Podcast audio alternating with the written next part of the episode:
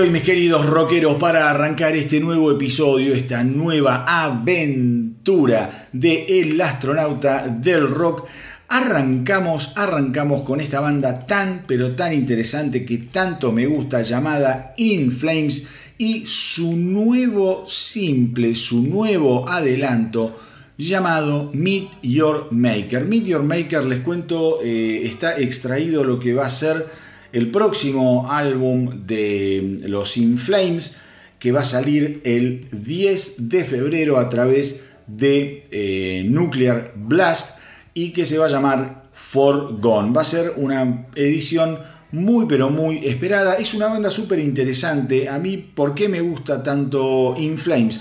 Porque tiene en su ADN una mezcla genial tiene parte de la banda que es sueca, parte de la banda que es estadounidense, y yo creo que eso le da, eh, ¿cómo les podría decir?, un giro a la forma de componer, a la forma de encarar la musicalización, las melodías, la instrumentación, muy, pero muy original, muy, pero muy característico. La parte más oscura, la parte más densa, viene por eh, quizá esa sangre eh, sueca. Y después la parte más comercial, más afable, más eh, FM si uno quiere, o más amigable para escuchar para el común de la gente, viene de la mano de la sangre americana. In Flames es otra de las bandas, en el caso de este nuevo álbum de Forgone, que se vio muy afectada, muy influenciada por todo lo que fue la pandemia. Este tema ustedes ya saben que yo lo vengo hablando desde hace un par de años, cuando la pandemia estaba promediando y cuando ya las bandas comenzaban a anunciar que iban a aprovechar ese parate, ese momento de encierro para componer yo les dije, va a haber muchísimas bandas que van a sacar grandes discos. Creo que no me equivoqué, en estos dos años han salido discos maravillosos y creo que el nuevo álbum de In Flames también va a ser un álbum memorable y supongo que dentro de muchos años o algunos años se va a hacer un revisionismo eh, histórico musical. Eh, ustedes vieron que está muy de moda cada tanto que dicen, bueno, los mejores álbumes de la década del, eh, no sé, del 70, los 100 mejores álbumes de la década del 80. Yo les aseguro que va a salir en algún momento en el futuro algún tipo de ranking que va a, digamos, eh, justamente eh, a categorizar los mejores, los mejores álbumes grabados y editados durante el periodo pandémico. Esto yo no tengo ninguna duda. La pandemia afectó a todos, a todos los artistas, de una u otra manera, de buena y mala manera, creativamente, y otros, se me ocurre la Cuna Coil, por ejemplo, que dijeron que no iban a sacar un disco hablando de la pandemia, que no les interesaba caer en, en ese cliché, sino que querían seguir con una libertad creativa que no los afectara eh, a la hora de componer. Pero bueno, en el caso de Inflames, eh, ellos sí, sí admiten que Forgone es un álbum que está influenciado por el encierro pandémico.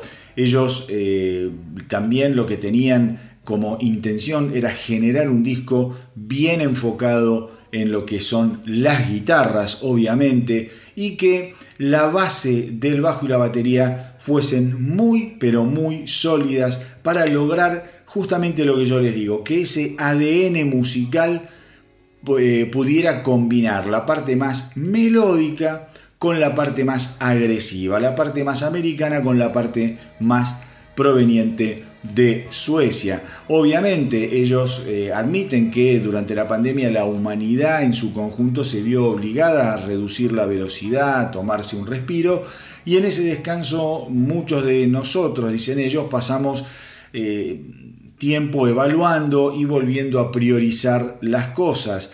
Eh, así que fíjense cómo sigue siendo un tema recurrente.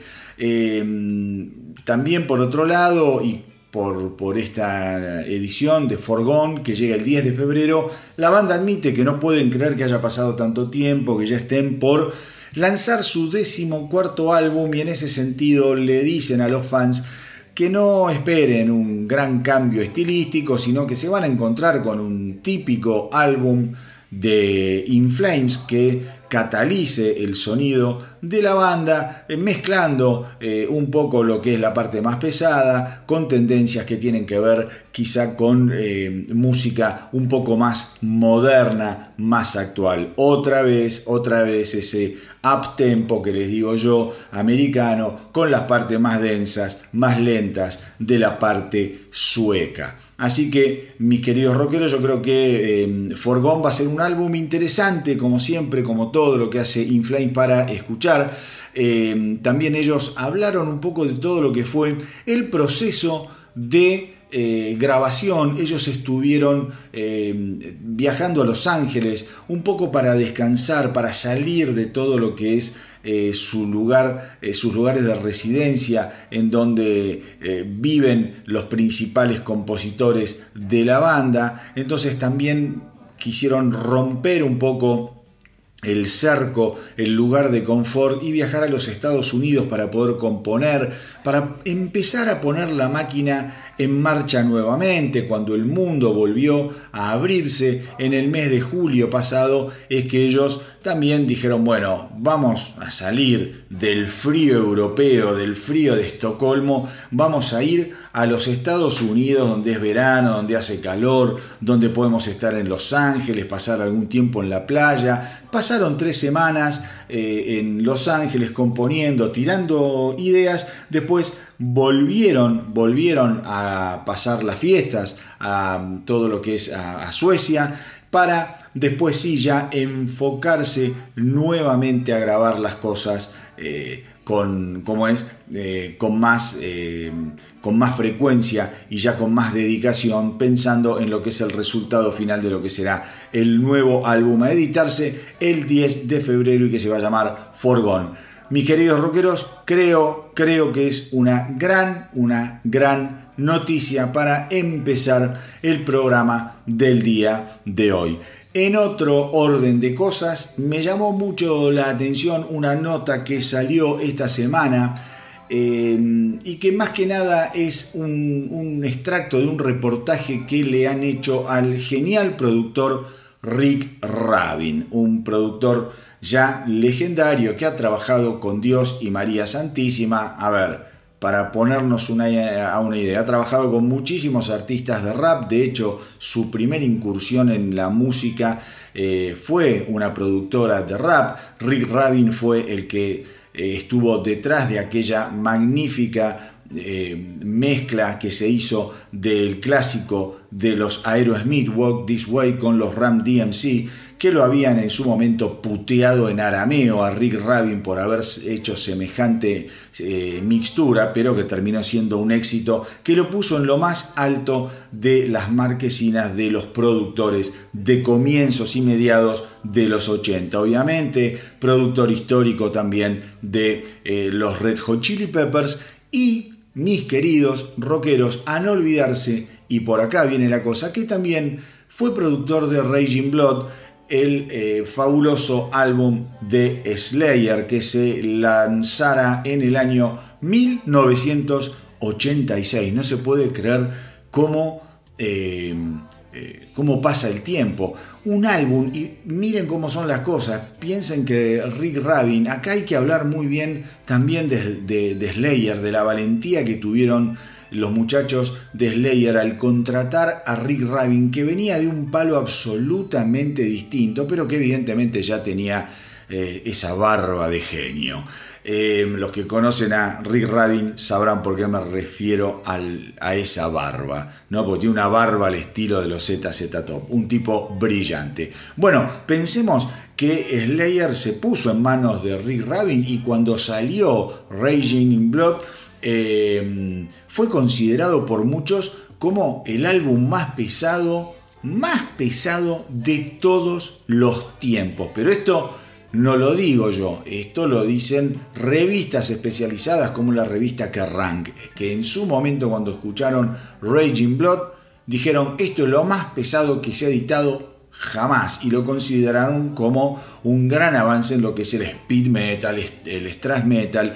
Eh, entonces, lo que le preguntaron fue eh, cómo había hecho y cómo trataba y cómo encaraba el, el, proceso de producir a una banda como Slayer. Y escuchen, escuchen lo que dijo Rick Rabin. Dice, el speed metal en aquella época era algo nuevo, las personas que estaban grabando speed metal hasta que eh, Slayer, con Slayer editamos Raging Blood, eh, grababan el speed metal más como si fuese eh, hard rock o heavy metal. Y la verdad es que eso es un error, dice Rabin, porque el speed metal, el trash, era algo y es algo diferente. Todo es diferente, dice Rabin. Eh, si vos lo mirás en el hip hop y lo producís como si fuese un disco de RB, eh, dice, eso es un error. Vos lo tenés que hacer sonar como lo que realmente es. Y con el speed metal en su momento, si vos lo tratabas de producir como Black Sabbath, eh, la verdad es que no iba a tener nada que ver porque Slayer no iba a sonar a Slayer. En el caso de Slayer, dice Rick Rabin, es todo muy pero muy rápido, es súper rápido y la naturaleza de las cosas que son rápidas es que se juntan los sonidos y es, bueno, el caso de los bombos, dice, ¿no? Como si los bombos fueran eh, una aplanadora, una ametralladora, dice, cuando vos escuchás un álbum de Led Zeppelin, el tratamiento de producción de cómo suena el bombo a un ritmo mucho más lento, no es aplicable ese tipo de producción a una producción de la batería, por ejemplo, de Slayer, que va eh, a otra velocidad. Porque si vos lo producís de la misma manera que producís un bombo de Led Zeppelin, se transformaría el bombo de Slayer en una gran pelota de ruido y nada se eh, percibiría eh, en detalle. Una gran, una gran lección de producción. Yo creo que Rick Rabin tiene eso los que lo conocen dicen que tiene una manera de producir. Bueno, Rick Rabin trabajó con eh, en Ball Breaker, creo, con ACDC y no se llevaron bien. No, no, no, anduvo la cosa porque Rick Rabin es un tipo que te hace grabar 4.000 veces las, eh, las sesiones, las partes de una canción. Es un tipo que sin tener una formación musical formal, qué sé yo, se me ocurre un Bob Rock, toca el piano, toca el bajo, toca la guitarra, no sé, es un tipo que tiene formación musical. Rick Rabin no, pero Rick Rabin lo que dicen es que tiene un oído absolutamente brillante y que esa forma de escuchar, esa forma de compartimentar los sonidos en su cerebro es lo que lo hace un productor tan pero tan deseado, tan, pero tan particular.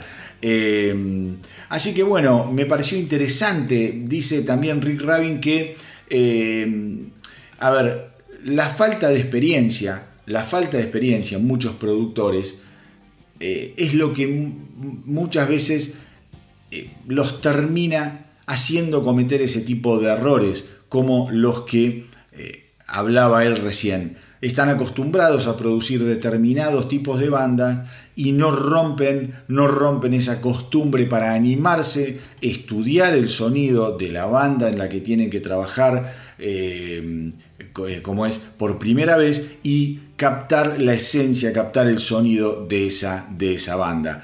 Eh, recorremos, a ver, recordemos que Raging Blood fue un disco muy, un disco muy, muy controvertido. Eh, Kerry King, Tom Araya, dicen que gracias a Rabin fue realmente el primer álbum en el que la gente podía escuchar la ferocidad de Slayer en toda su dimensión y que eso eh, fue una gran diferencia. Eh, pero acordémonos también, acordémonos que fue un álbum súper súper controvertido por la tapa, eh, por las letras, en algún momento se los quiso eh, frenar, se los quiso censurar, se los quería acusar de nazis, eh, bueno, porque trataban el tema también de Joseph Mengele, en fin, es un, un, tema para hacer también un programa especial, pero me pareció súper, súper interesante cómo la combinación de Slayer con un productor de altísima calidad como Rick Rabin terminó definiendo y poniendo a Slayer en la boca de todos. Recordemos que además Raging Blood fue el primer álbum de Slayer en entrar en el ranking de la Billboard.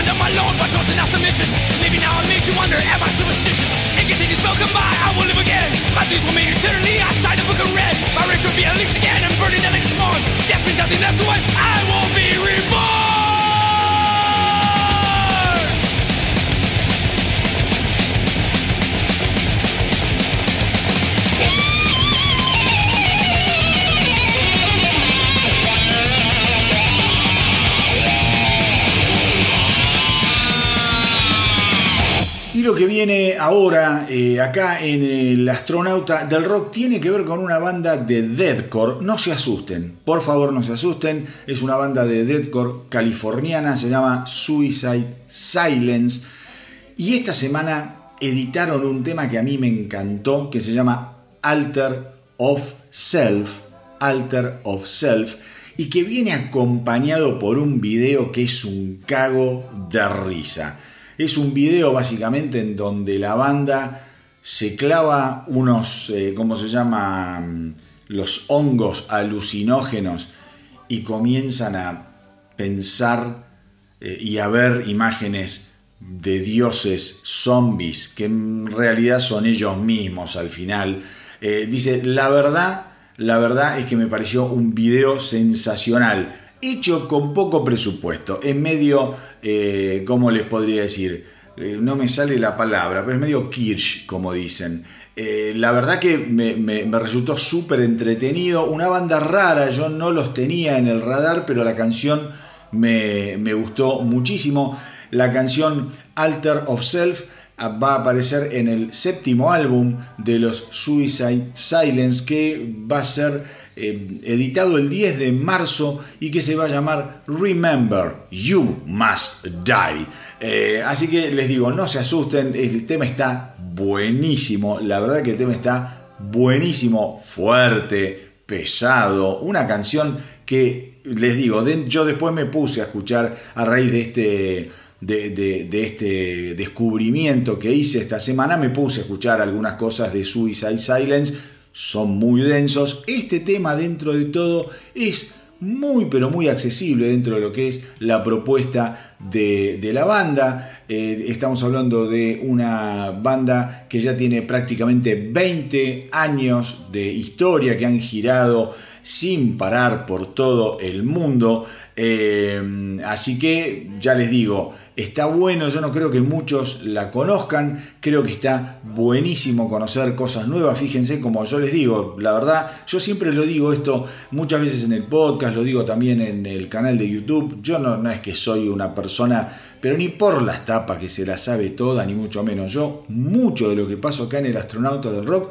son cosas que al igual que muchísimos de ustedes descubro, descubro ahora, en este momento de mi vida. Y lo que pasa es que yo realmente soy inquieto y siempre me gustan escuchar cosas nuevas, abrir un poquito la cabeza. Eh, el quinteto es proveniente de California y eh, hace poco volvió volvió a, firmar contrato con la gente de Century Media eh, y con ese sello ya han editado otros discos eh, de Cleansing, No Time to Bleed del 2009 y The Black Crown del 2011. 11. Son discos que la verdad no los escuché enteros, los punteé un poquito, son recontra, recontra densos, recontra pesados, pero como les digo, no se asusten porque Alter of Self es un tema sin lugar a dudas espectacular y no, se pierdan el video, lo, pueden ver en YouTube, en, en cualquiera de esas plataformas, que está súper divertido.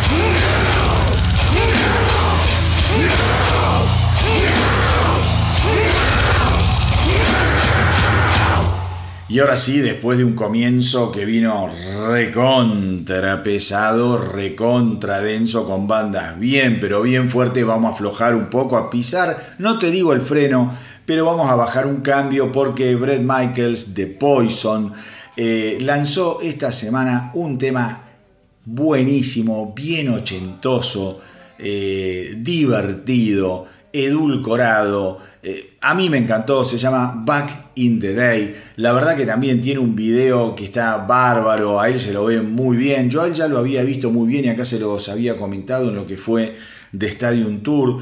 Eh, para mí Poison fue la banda que realmente destacó, que dio la nota, mucho más eh, interesante el show y la presencia escénica de los Poison que lo que fue Motley Crue, que me pareció bastante patético, y Def Leppard, que es una banda que es muy prolija, aunque a mí, digamos, como banda de, estadio, banda en vivo, por momentos me parece un poquito quedada, un poquito, como demasiado prolija. Yo creo que los Poison dieron una serie de shows fantásticos.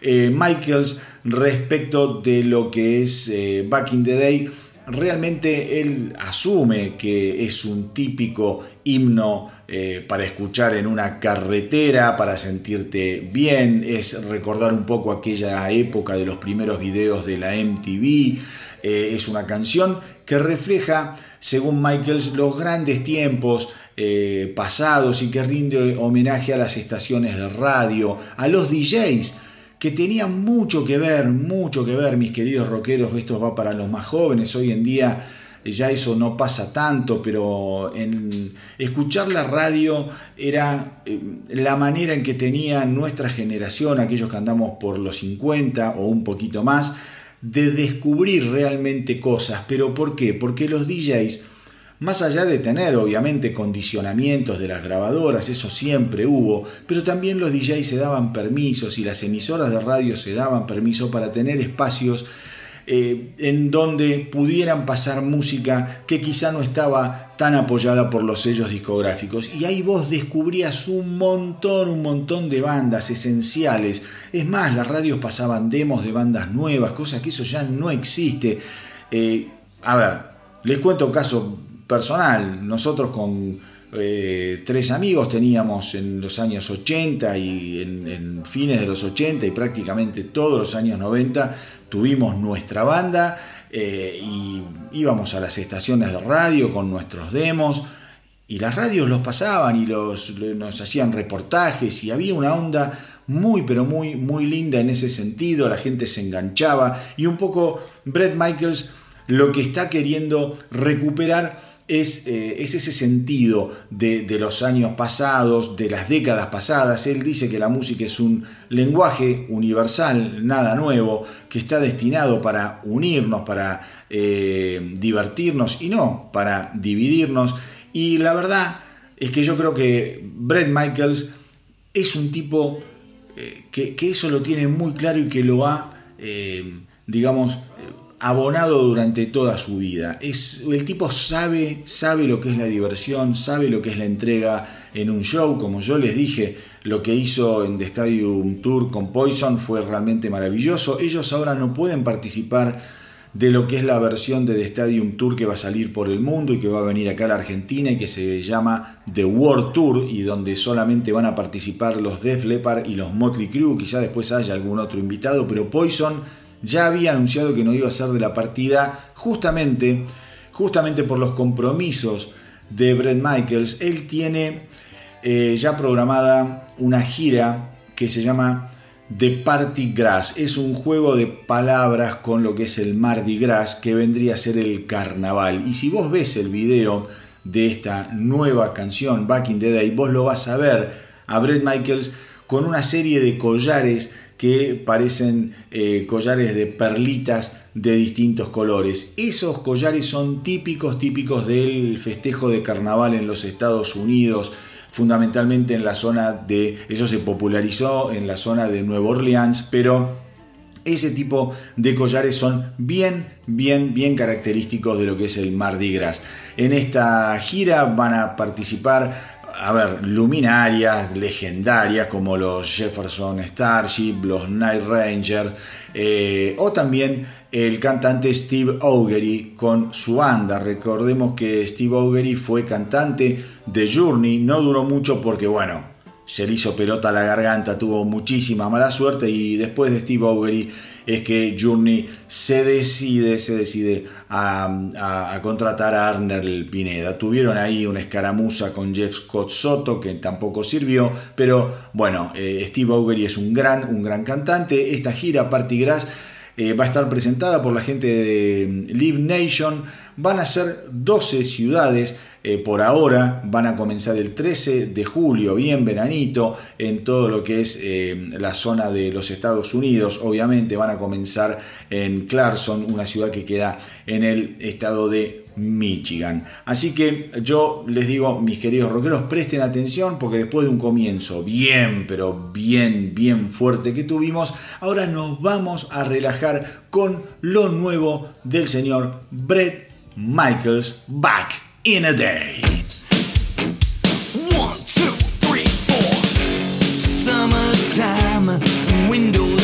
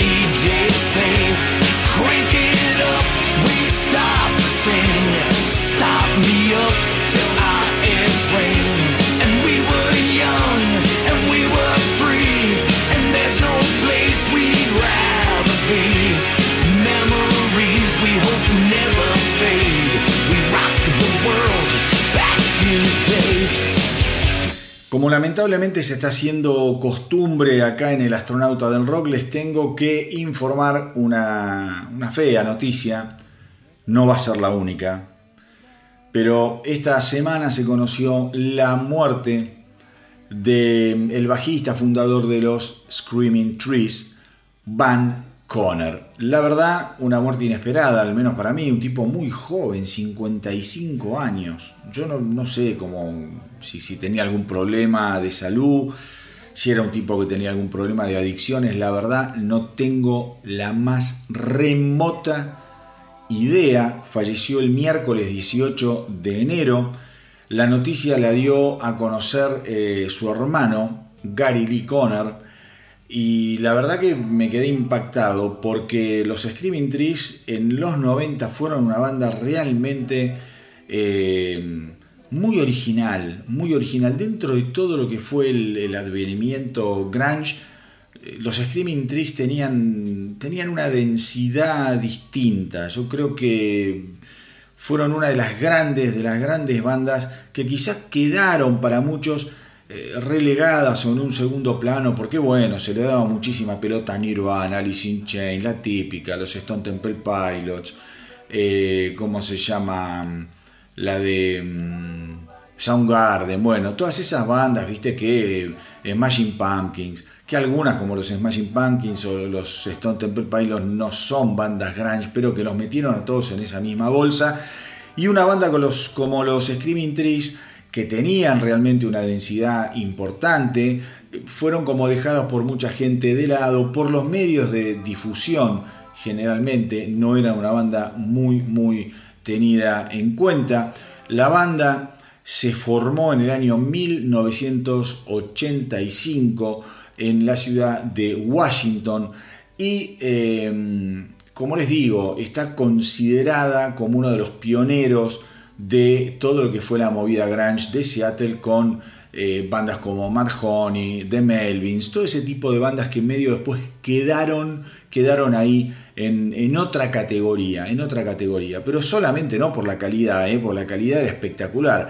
Eh, solamente porque los medios quizás no le dieron tanta, tanta importancia como a esas bandas que yo les mencioné antes.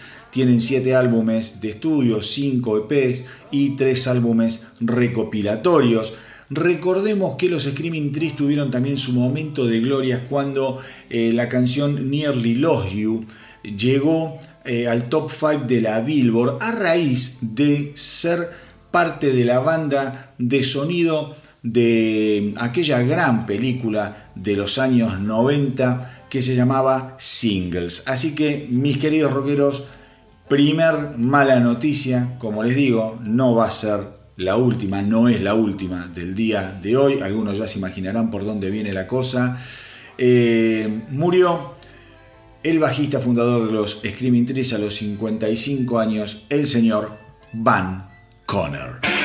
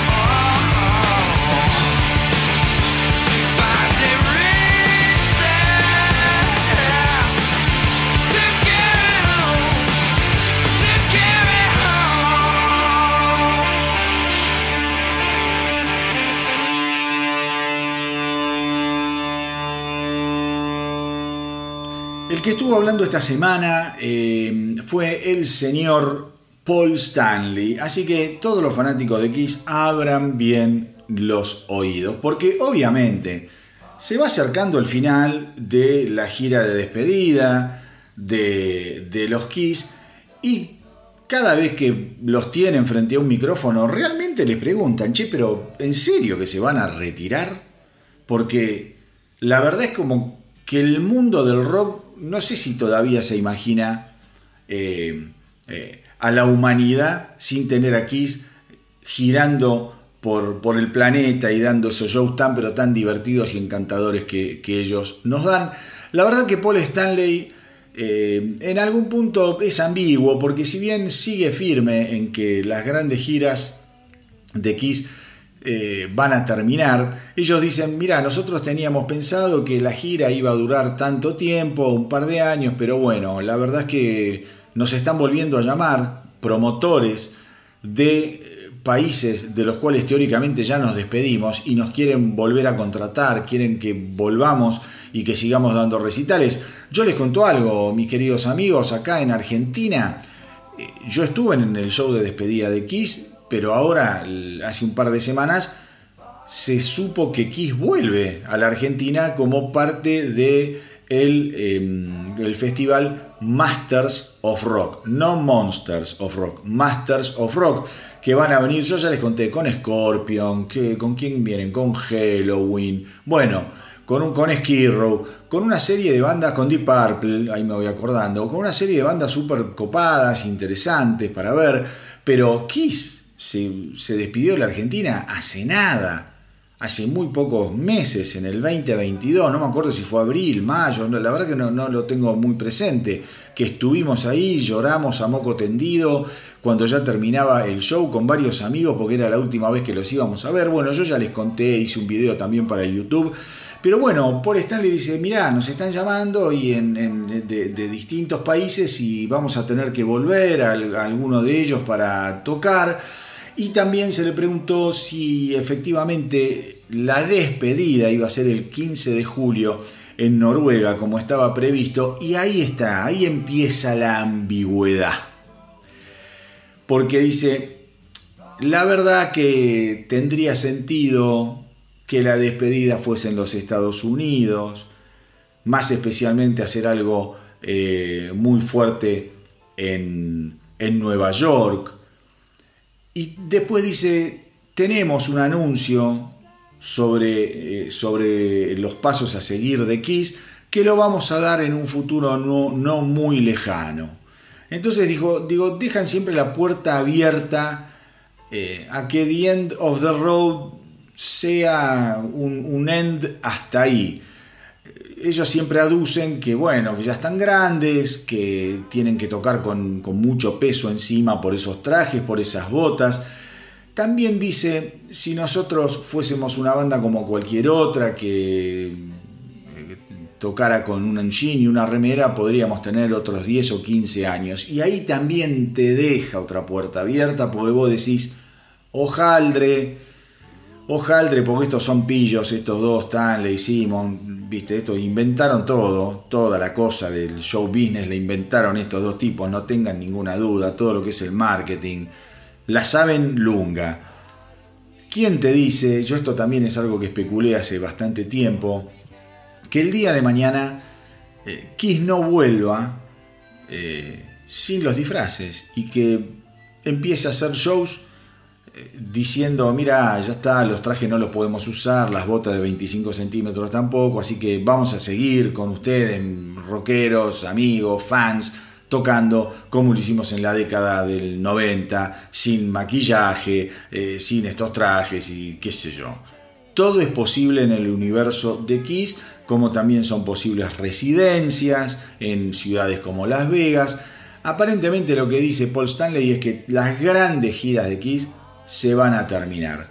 Insisto, insisto, mis queridos rockeros, mis queridos amigos, uno con Kiss nunca sabe lo que puede llegar a pasar.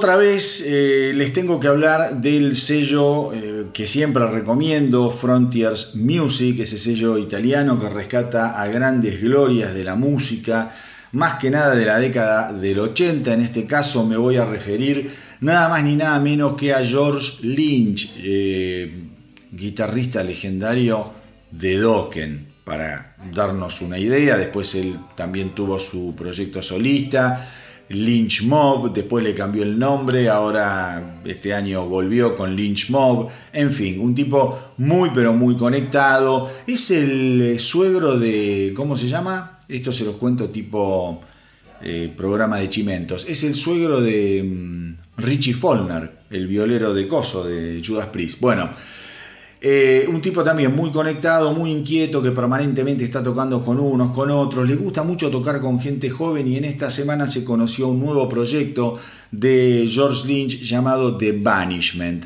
que está justamente eh, producido, fomentado por esta gente de Frontier Music.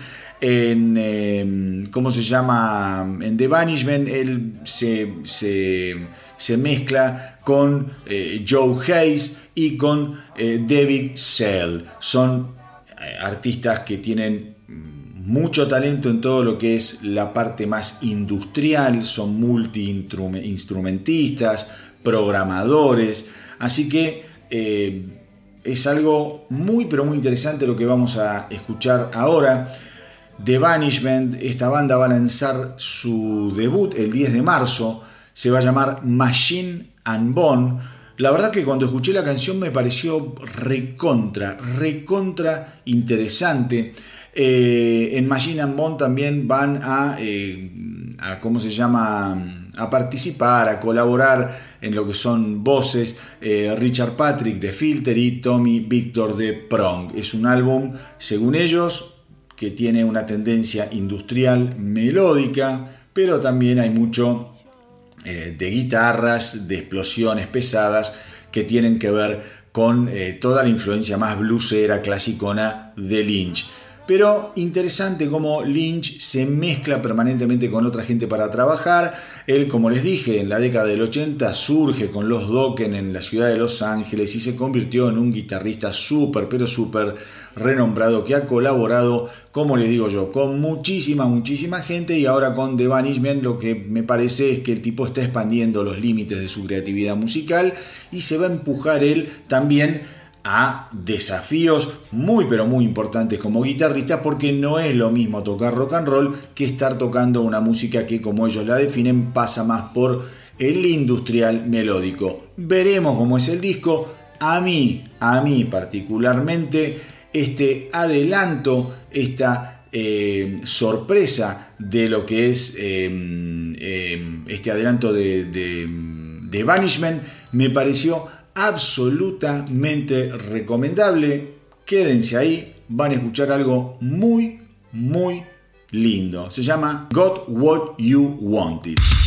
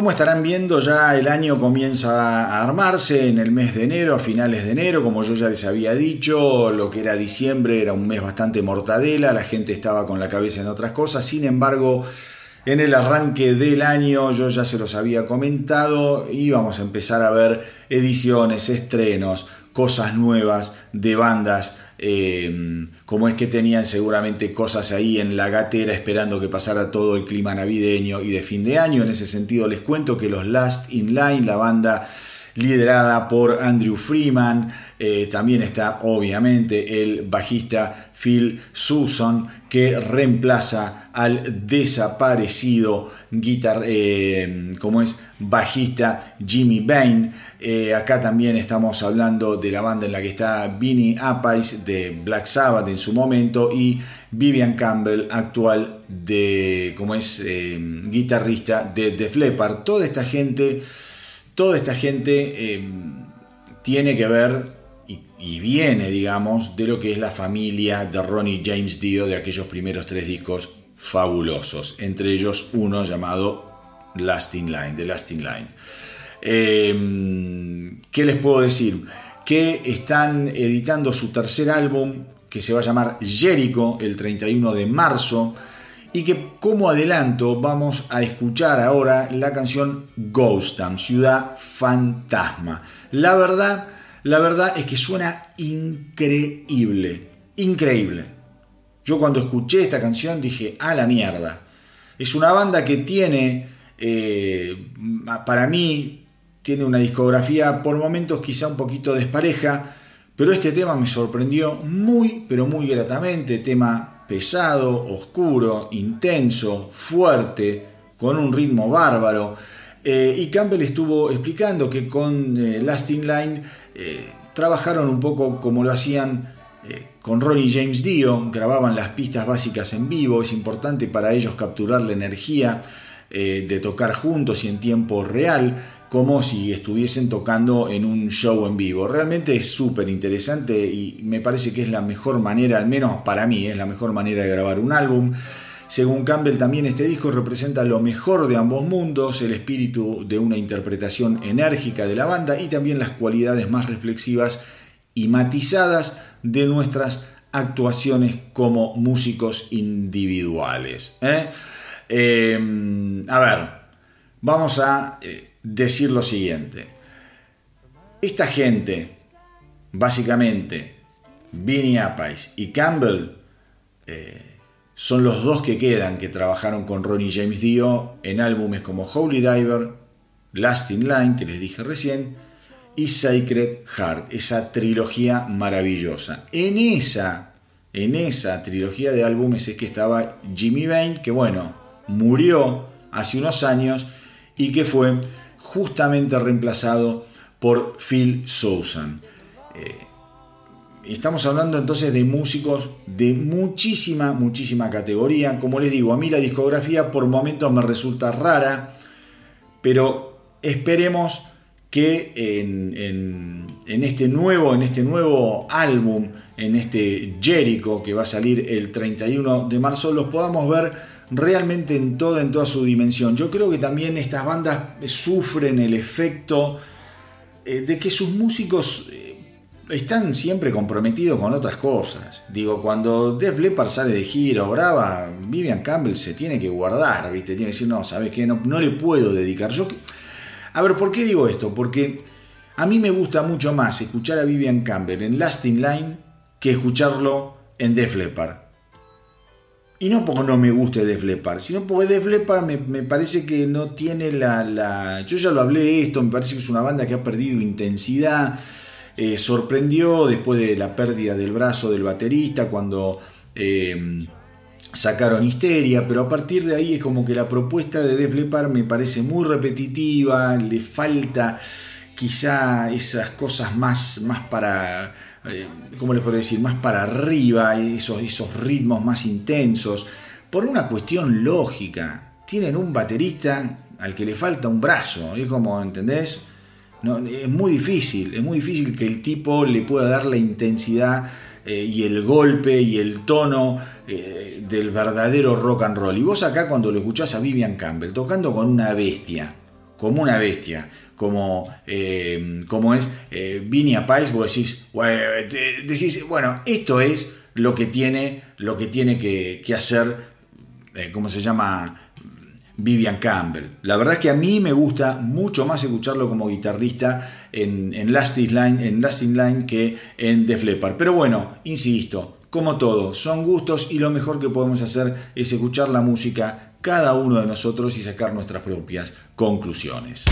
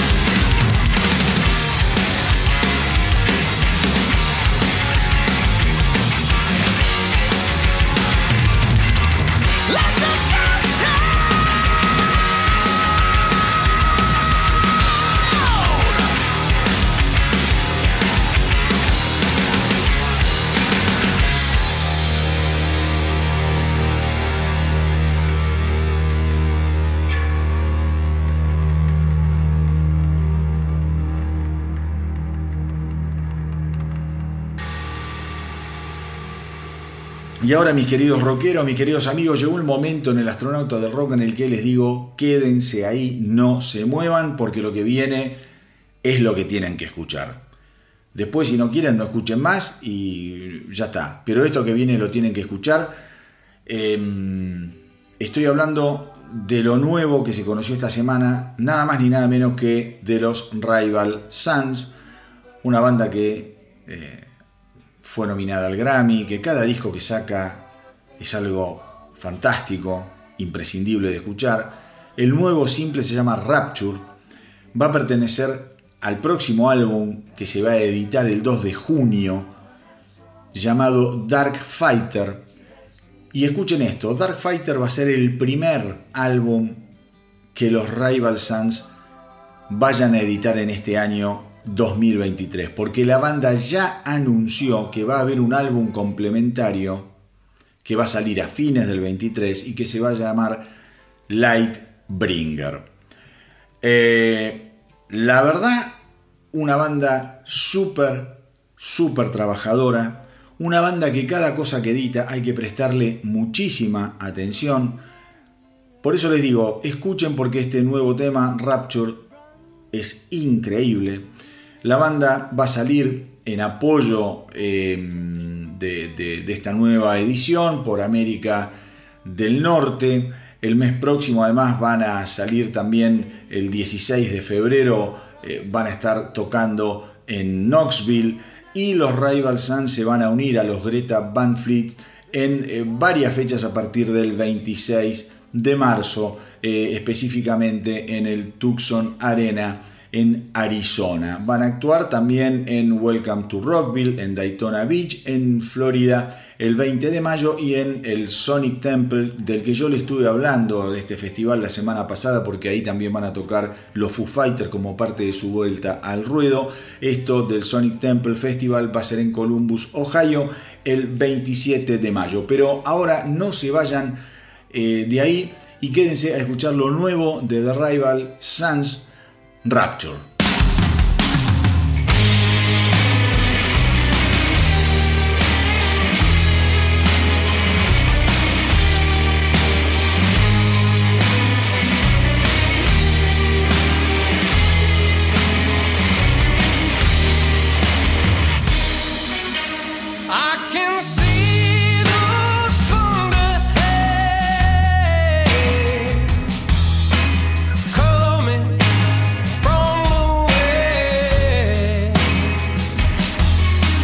let my heart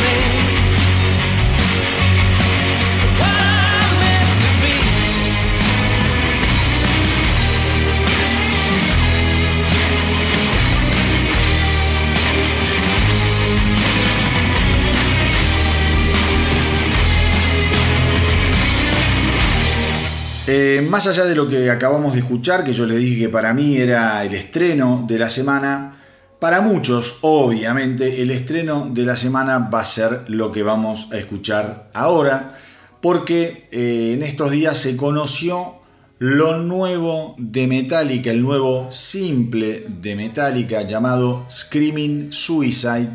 La canción pertenece a lo que va a ser el duodécimo álbum de estudio de la banda, 72 Seasons, eh, que va a llegar el 14 de abril. Nosotros acá obviamente ya escuchamos el primer adelanto de los muchachos de Metallica de este álbum 72 Seasons llamado Lux Eternal. Eh, a ver, y Screaming Suicide obviamente llega con bombos, llega con platillos, habla obviamente del tema del suicidio, eh, habla sobre los momentos de oscuridad que todos tenemos y que según Hetfield dice que todos tenemos momentos de oscuridad eh, en los que pensamos en quitarnos la vida. Lo que pasa que eso no se habla porque es un tabú. Mira, yo no, eh, qué sé yo, Hetfield, yo no pienso, nunca pensé en eso. Me parece un mensaje complicado para promocionar una canción, decir que todos en algún momento, digo, normalizar el pensamiento suicida no me parece un buen argumento de, marketing para promocionar una canción. Más allá de eso, bueno, no importa, son cosas que se dicen y veremos, ¿no?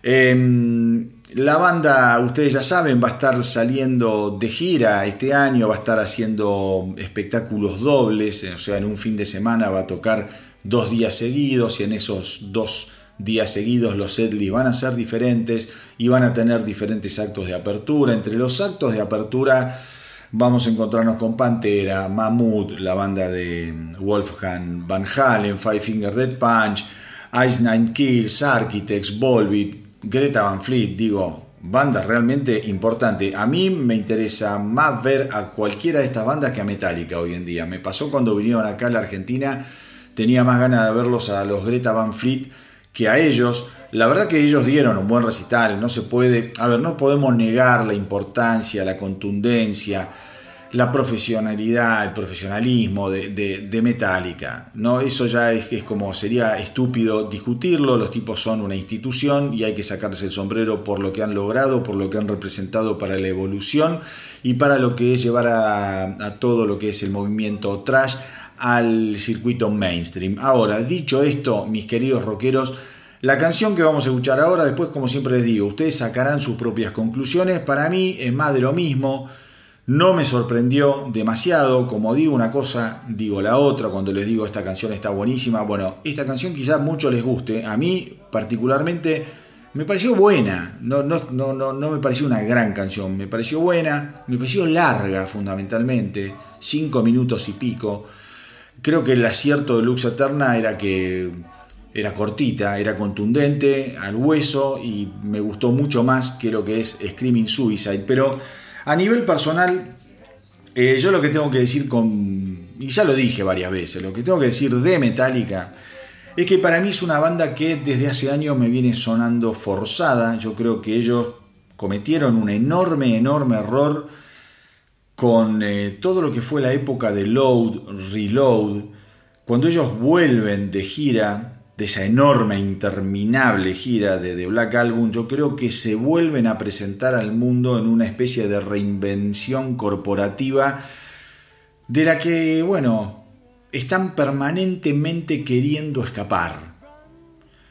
Eh, Metallica cuando vuelve de, esa gira, cuando se presentan eh, con, álbumes como Load, como Reload, que a mí me van a decir, no, pero son álbumes que si los escuchás hoy hay que revalorizarlos, está perfecto, tendrán algunos temas magníficos, no lo niego, tengo los, dos discos, pero la verdad aquellos que nos criamos escuchando Metallica desde Kill Em en adelante, no vamos a elegir ningún álbum de Metallica, creo yo, de Load en adelante.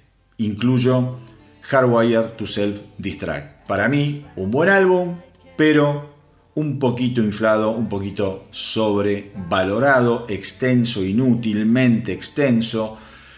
Eh, pero insisto, son gustos, no quiero que se enoje nadie, pero yo tengo el micrófono y digo lo que yo pienso y siempre digo, ustedes escuchen y saquen sus propias conclusiones. Me parece a mí, insisto, que cuando Metallica vuelve de, de, la gira de Black Album, los tipos eran otros, cambiaron, cambiaron, eh, se hicieron multimillonarios, mega estrellas, digo, popularizaron a nivel FM la propuesta de, no quiero decir de trash, porque el disco, el disco negro, el álbum negro, ni siquiera es un álbum de trash, es un álbum de hard rock con algún guiño al trash, pero tiene baladas, es otra cosa. Los tipos lograron amalgamar algo muy, muy importante. Es un disco que a mí me encanta.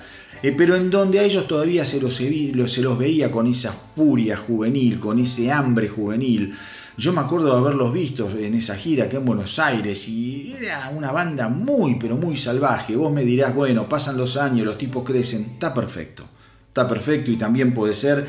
Y, y por eso no les quiero entrar demasiado, demasiado duro. Pero a mí me da la sensación que Metallica está permanentemente remando, remando contra la corriente, contra las olas, el oleaje que ellos mismos generaron al hacer ese giro inesperado, increíble, a mi criterio innecesario, eh, que dieron a partir de Load el más forzado de esos intentos de, remar en contra de esas olas que ellos habían generado fue, obviamente, Enger y eh, Dead Magnetic. Ya después con Hardwire and Self Distract me parece que empiezan a asumir, empiezan a asumir de alguna manera que forzar tanto las cosas no tiene ningún, tipo, ningún tipo de sentido, que las generaciones se renuevan, que el público se renueva, que habrá viejos chotos como yo que añoramos la etapa de los primeros cinco discos y que después hay un montón de gente más joven que los descubrió a partir de la etapa de Low, Reload, Sun Anger y qué sé yo, todo, todo lo que han grabado y que eso les sirve para seguir capitalizando todo el legado de lo que obviamente, obviamente, no lo, dije al principio, es una de las grandes, grandes bandas de la historia del metal y que le hizo un favor gigantesco al estilo. Pero vos me decís a mí, yo soy un poquito más, eh, ahora que se habla de Team esto, Team aquello, yo soy un poquito más de Team Testament, soy un poco más de lo que puede ser eh, Team Megadeth, qué sé yo. Eh, me parece que son bandas que también han crecido, han evolucionado, pero que quizá al no haber llegado a ese nivel corporativo tan importante, no han eh, sufrido lo que Metallica, pobres quizá sin intención, sufrieron, que es esa metamorfosis a veces, eh, ¿cómo les podría decir?, inevitable que le sucede a algunas bandas. Pero bueno, más allá de toda esta perorata, lo importante es que han sacado un nuevo un nuevo disco, un nuevo simple, se llama Screaming Suicide, escúchenlo y saquen ustedes sus propias conclusiones.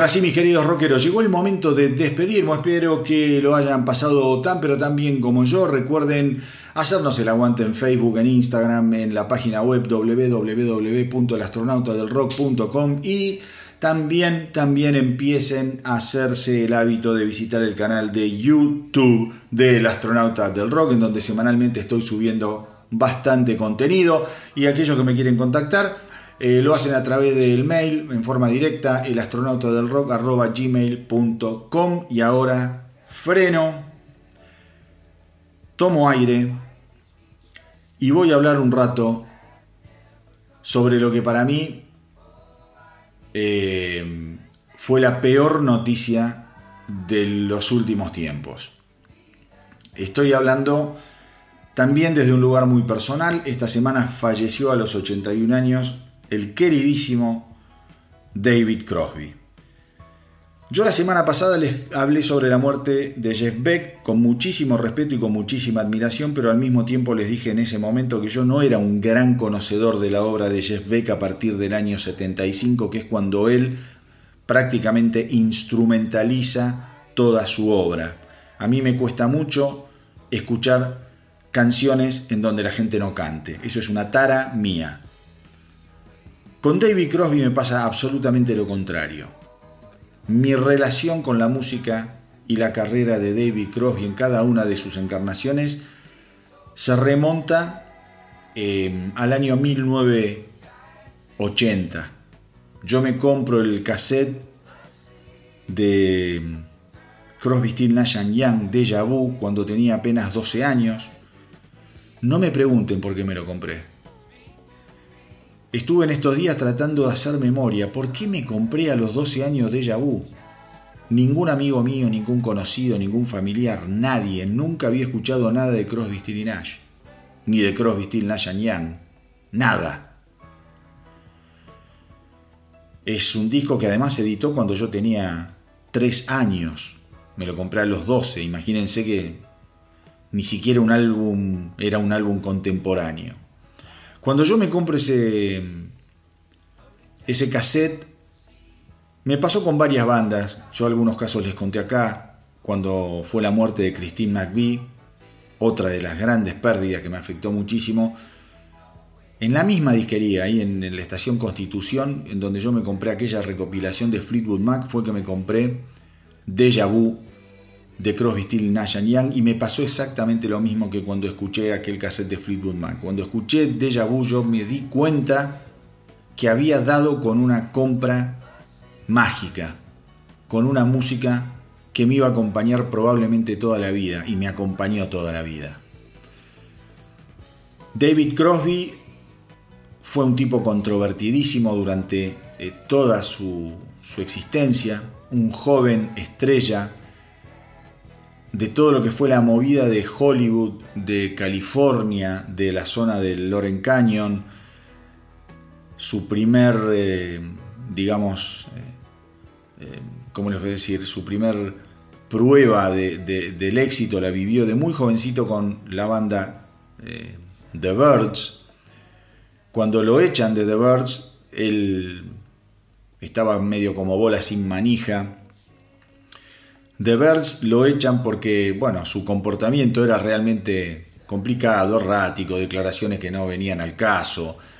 Eh, hablaba de retirarse, de, vivir en un barco y de no hacer nada, y hablaba de drogas, y hablaba de política, y hablaba de todo lo que no había que hablar a finales de los 60.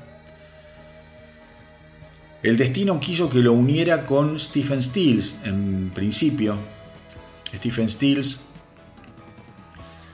eh, también era un paria en ese momento porque los Buffalo Springfield se habían separado. En los Buffalo Springfield, Stills había tocado con Neil Young. Em, y el destino los hace, los hace también ir a un legendario show que dieron los Julis en el año 1968, el 14 de febrero del año 1968, en el Whisky a Gogo. Ese reducto rockero que queda en el Sunset Strip de Los Ángeles. en The Hoolies eh, tocaba Graham Nash. Y estaba la crema de la crema en ese recital. Estaban todos, estaban, como les digo, Crosby, estaba Stills, algunos dicen que estaba Neil Young. Y estaba Mama Cass Elliot, la gordita de, de Mamas and Papas, que básicamente era una gran conectora de gente. Tenía una agenda muy frondosa y vivía haciendo fiestas en su casa eh, para que la gente del ambiente se conociera y colaboraran. Era otra época, era otra época, era una verdadera comunidad de jóvenes músicos que se ayudaban, opinaban, había una libertad eh, creativa que ya murió, de eso no tengan ninguna duda. Cuando Crosby y Stills salen del whisky a gogo, se quedan en la vereda, asombrados por lo que habían visto, asombrado por la voz de Graham Nash, por las armonías de Graham Nash. Y David Crosby le dice a Stills, le dice, che, eh, yo a este pibe lo conozco porque yo estuve en, Londres con, con, los Birds, ellos vinieron acá, eh, otra vuelta, pero yo nunca lo había escuchado cantar siempre fue una relación social, nos hemos drogado juntos, hemos salido de joda juntos, pero nunca canté con él, nunca lo había visto cantar, estoy maravillado. Dice, y estaba Mama Caselio también ahí, y le dice, se lo tenemos que afanar y formar una banda con este pibe, le dice a Stills. Eh, David Crosby, como les digo, un ser inconveniente, permanente. A lo que Stills y Mama Cass le dicen, pero es una locura, no se hace eso. Minutos después sale Graham Nash del show y los invita a David Crosby y a Stephen Stills a una fiesta post recital que daban los Julis. Maneja Stills y en el asiento trasero están Nash y David Crosby y Stills, más allá de haberse sorprendido por la idea de Crosby, medio en chiste se da vuelta y le dice a Crosby, bueno, ¿quién se lo va a robar a Nash? ¿Te lo robás vos o me lo robo yo?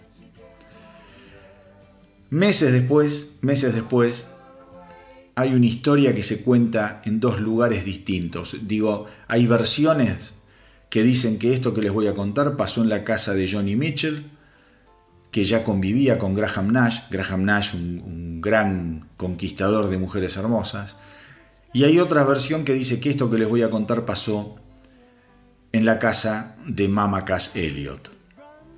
Resulta que Stills y Crosby ya estaban demiando y estaban pensando en formar una banda.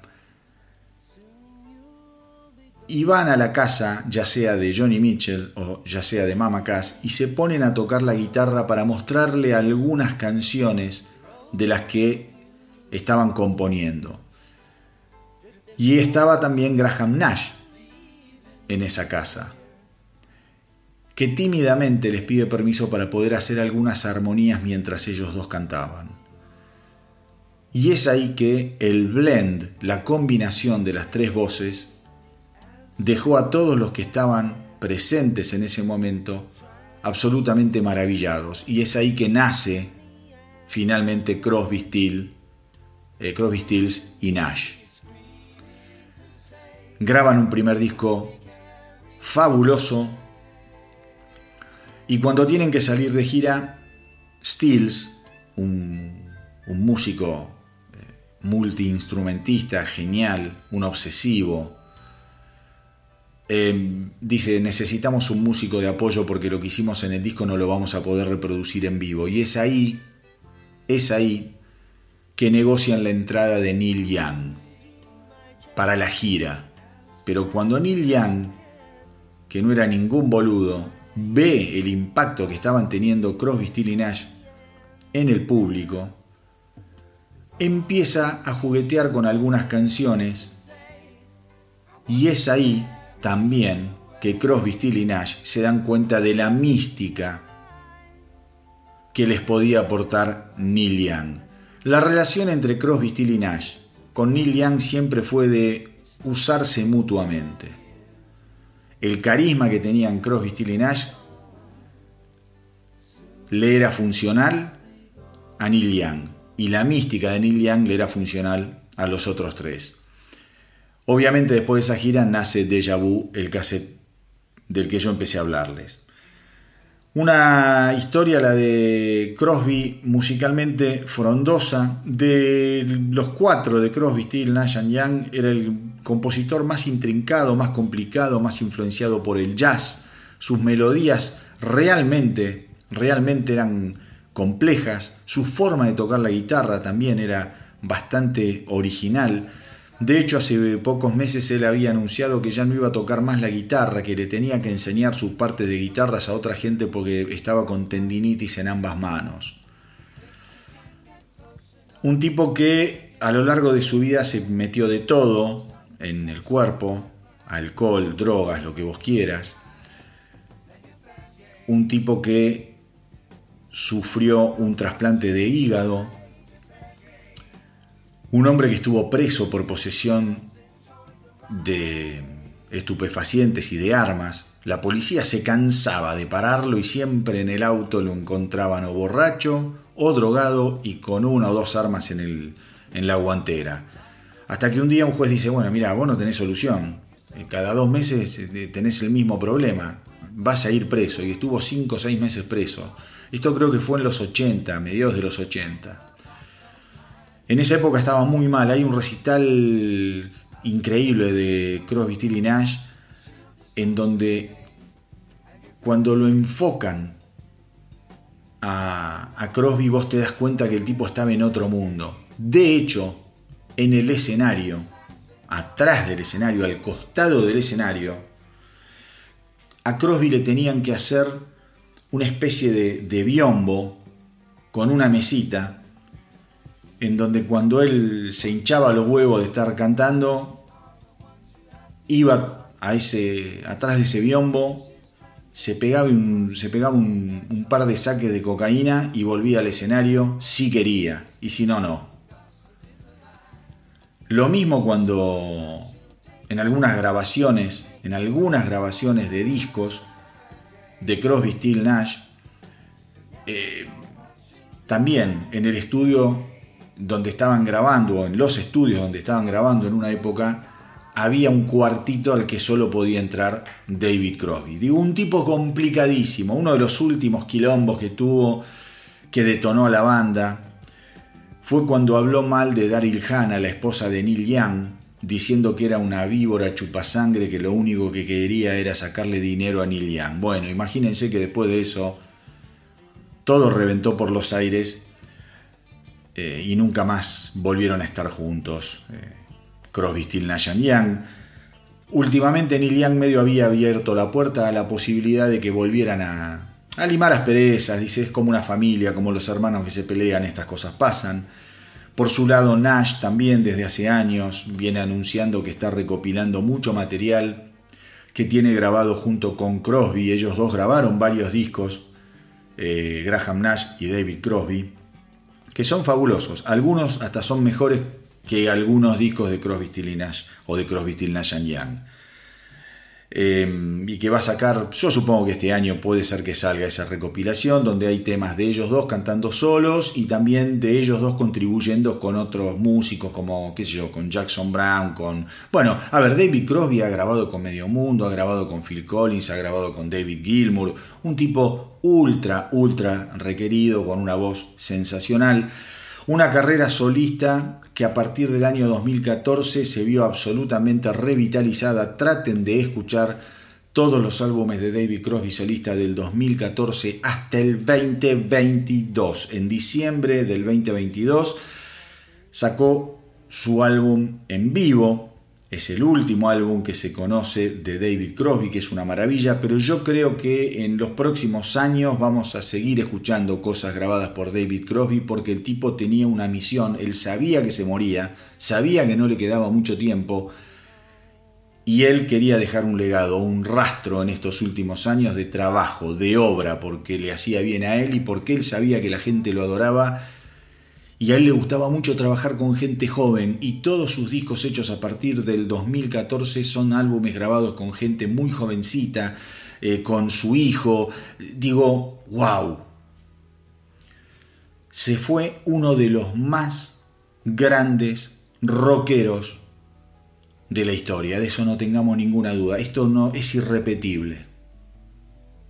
Esto es irrepetible. Es irreemplazable. ¿Cómo es irreemplazable un Jeff Beck? ¿Cómo es irreemplazable una Christy McVie? ¿Cómo es irreemplazable un David Bowie? Y lo último que les quiero decir es que el otro día, ayer, antes de ayer, hablaba con un amigo sobre la muerte de David Crosby, porque a mí me pegó para atrás, para cómo yo lo vengo escuchando mucho últimamente.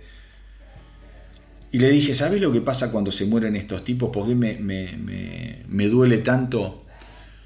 Porque pertenecen a una casta que nos hizo creer la fantasía de que eran inmortales.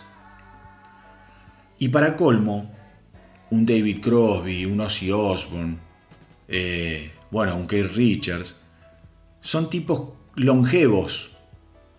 Entonces vivieron tanto que nos terminaron haciendo creer nuestra fantasía. Era como que cada año que pasaba nos hacían creer más nuestra fantasía sobre la inmortalidad que tenían. Obviamente después te das cuenta que son hombres, mujeres de carne y hueso y que cuando les llega la hora, les llega la hora. Quería recordarlo de esta manera. Yo creo que en algún momento voy a terminar haciendo un especial de Crosby, Steel, Nash Young. Tengo mucho material, tengo poco tiempo y las noticias semanales a veces me absorben mucho y no, no tengo ese tiempo extra como para, como para poder armarlo. Pero es una cuenta pendiente que en algún, en algún momento lo voy a hacer. Es un gusto personal que me voy a dar. Eh, como siempre les digo, mis queridos rockeros, hagan correr la voz para que nuestra tripulación no pare de crecer. Cuídense mucho, gracias por estar ahí, por los mensajes que me mandan, por el apoyo que me brindan. Eh, y los saludo hoy un poquito más triste que otras veces, pero como siempre diciéndoles que viva el rock.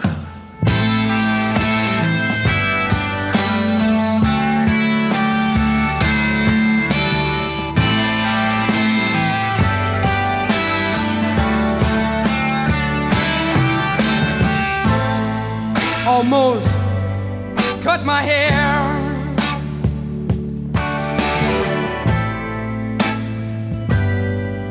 It happened just the other day.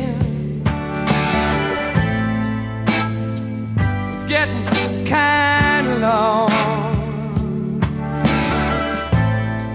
I could have said it wasn't my way,